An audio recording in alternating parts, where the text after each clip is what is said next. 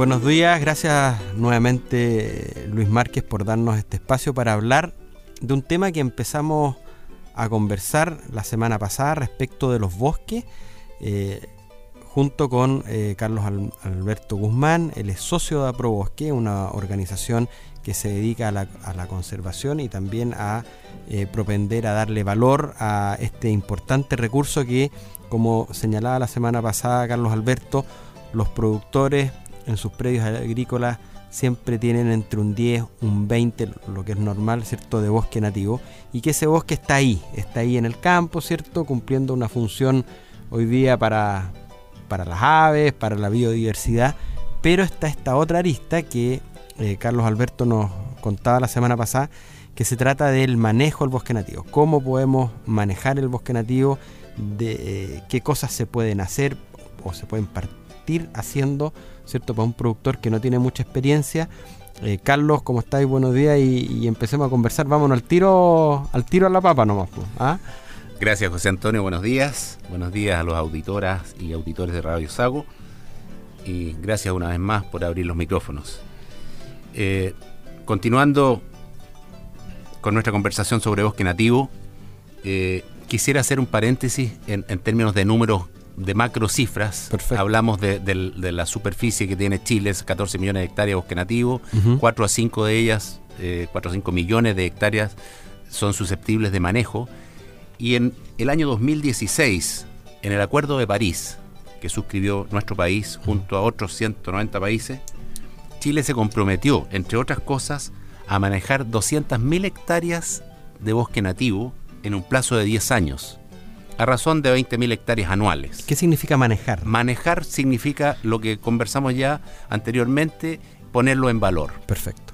Ordenar, ¿no es cierto?, y hacerlo productivo. Que no quede esto como el patio trasero de la casa, que sea el bosque nativo, que cacho esta cuestión, no lo puedo transformar en pradera porque es bosque, bajo la ley, ¿no es cierto? No me van a dar un plan de habilitación, pero tengo que ponerlo en valor, tengo que hacerlo producir como bosque.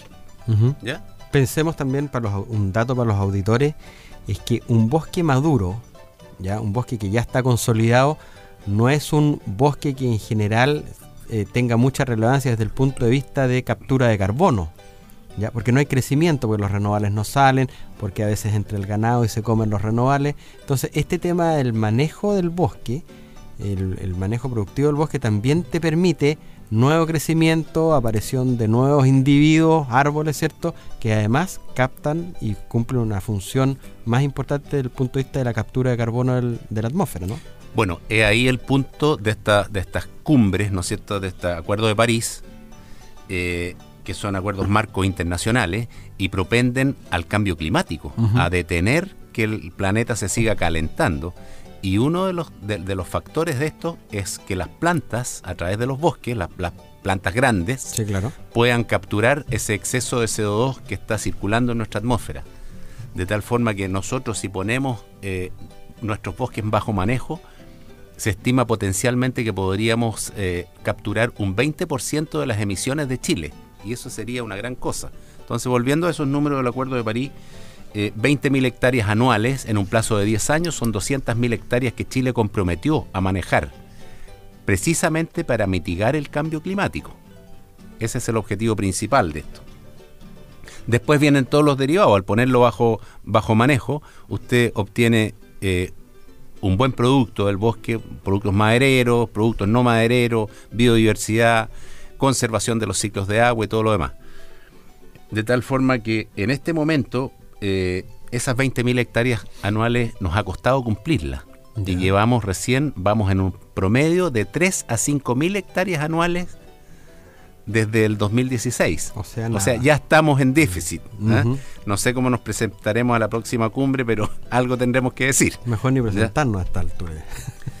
bueno, eh, volviendo a nuestro tema eh, local y a los agricultores y propietarios que tienen una superficie eh, de, dentro de sus predios que está cubierta con bosque y que normalmente eh, lo ramonean con el ganado, generando ya eh, el daño final.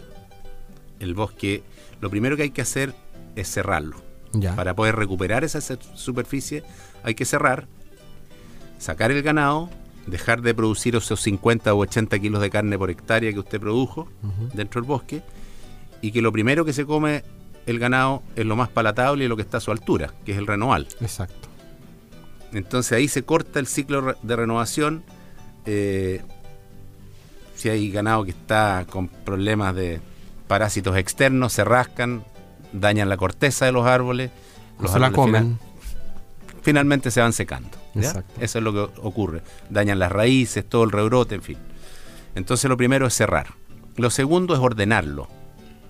Y el orden es totalmente inverso a lo que se hizo, lo que se hizo en, años anteriores, desde que empezaron las explotaciones junto con la colonización, la explotación del bosque, donde se sacaba lo mejor, ahora hay que dejar lo mejor y sacar lo peor. Ese es el ciclo de renovación. Usted saca todo lo, lo, lo que está ya en decadencia y deja los mejores renovables y hace un espaciamiento. O sea, sacas al adulto en el fondo, sacas al árbol más viejo. Saca el adulto, saca todas esas tupiciones, por ejemplo, en el caso de los renovales de, de roble.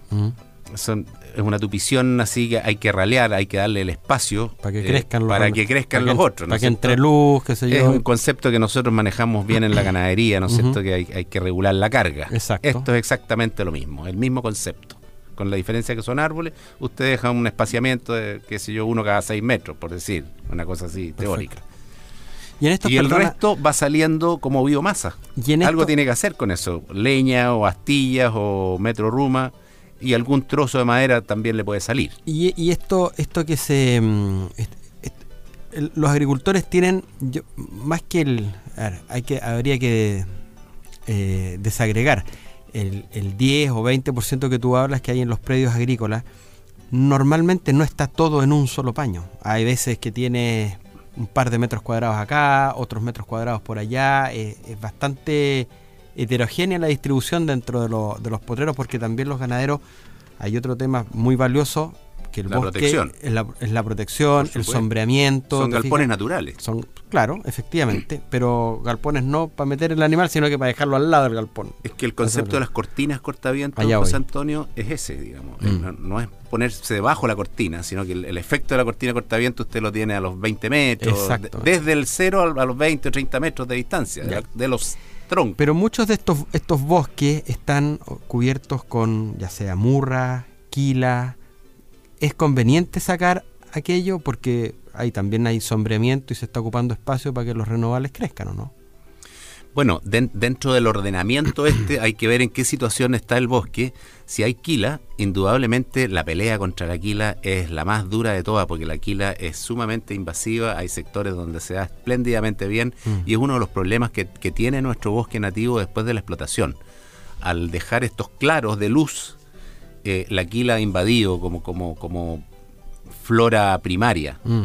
¿ya? aparte del maqui y otras especies de crecimiento rápido, pero sin duda si uno quiere eh, enriquecer un bosque y recuperarlo, tiene que pelear un poco contra la quila. Hay distintas técnicas y no, no es necesario eh, rozar la superficie completa. Usted puede hacer faja o puede hacer hoyos de luz mm. y en esos hoyos va plantando. En la medida que los árboles van creciendo y van cerrando, el nivel de copas se mm. produce la sombra y la mm. quila queda fuera de combate. Perfecto. Vuelve a la normalidad. Y lo otro que tiene que hacer usted también son los caminos de acceso. Efectivamente, eh, para poder pensar en manejos de bosque y poder eh, hacerlo de buena forma, tiene que pensar primero que nada en la red de caminos. Mm. Si tiene puntos que no son accesibles, tendrá que hacer un camino o, las huellas de saca, digamos, si se lo va a hacer posteriormente un madereo con bueye, con caballo, con tractor, lo que sea. Perfecto. Y a ver, tenemos entonces, para hacer un resumen, cerrar el bosque es fundamental para partir, ¿ya? Ordenarlo desde el punto de vista de hacer un raleo, ¿cierto? Sacando aquellos árboles, aquellos ejemplares que estén en menor condición o peor condición, por viejo, por qué sé yo. Defectuoso. Defectuoso, ¿cierto? Ganchúos si están muy en la orilla, etcétera. Y después el tema de los caminos de acceso. ¿Qué podría, ¿Con qué podríamos cerrar la recomendación? Perdón, en el punto dos, eh, digamos, aparte de cerrar el bosque, desde luego es eliminar el ganado. ¿eh? Es, esa es condición se, sine qua non para que funcione la fórmula. Eliminar el ganado del bosque. del bosque. Sí, del el ganado tiene que concentrarse en, la, pradera. Usted tiene que ser capaz de producir pasto en la pradera. Así es. ¿Y qué, qué, otra recomendación? Aparte del tema de los caminos de acceso, ¿de ahí qué? Esperar. Después vienen ya los manejos propiamente tal en función de lo que tenga, digamos. Si los bosques normalmente, bien dijo usted, están repartidos en los predios, en, pequeños rodales, ¿no es cierto? Eh, y hay que ver cuáles son las... Ahí ya tiene que entrar un profesional o un técnico a, evaluar y, a proponer una solución. Y estas soluciones forestales son de, mediano y largo plazo, ¿no es cierto? Estamos hablando de rotaciones de 10 años, 15 años, 20 años. Es un tema un mito porque se habla mucho de que el bosque nativo es demasiado lento, por eso se prefiere verse especies exóticas que en 10, 12 años están listas. eso es, eso es un error, José Antonio, porque usted no parte de cero, no parte con una pampa pelada. Mm. Usted parte con árboles en pie. Y esos árboles en pie van a ser los primeros que, que le van a generar productos. Entonces, primero ordene, haga los caminos, haga la evaluación, hace su inventario y planifica. Ahí está. Ahí tenemos, eh, eh, yo creo que es, la base. Eh, yo creo que con esto esperamos haber sembrado o plantado en este caso la inquietud, ¿cierto? Del recurso enorme que tenemos en los predios agrícolas para poder sacar o darle valor a un recurso que lo tenemos a veces, como dices tú, en el patio trasero. Carlos, te quiero agradecer por, tu tiempo nuevamente. Eh, este es un tema que, insisto, da para harto y que podríamos a lo mejor eh, conversar en una próxima oportunidad. Así que, si se da la oportunidad, están los micrófonos abiertos para que para que podamos seguir hablando de, de, bosque y sus manejos. Muchísimas gracias. Muchas gracias a ti y gracias a Radio Sago. Adelante, don Luis Márquez. Siga con su programa Campo al Día.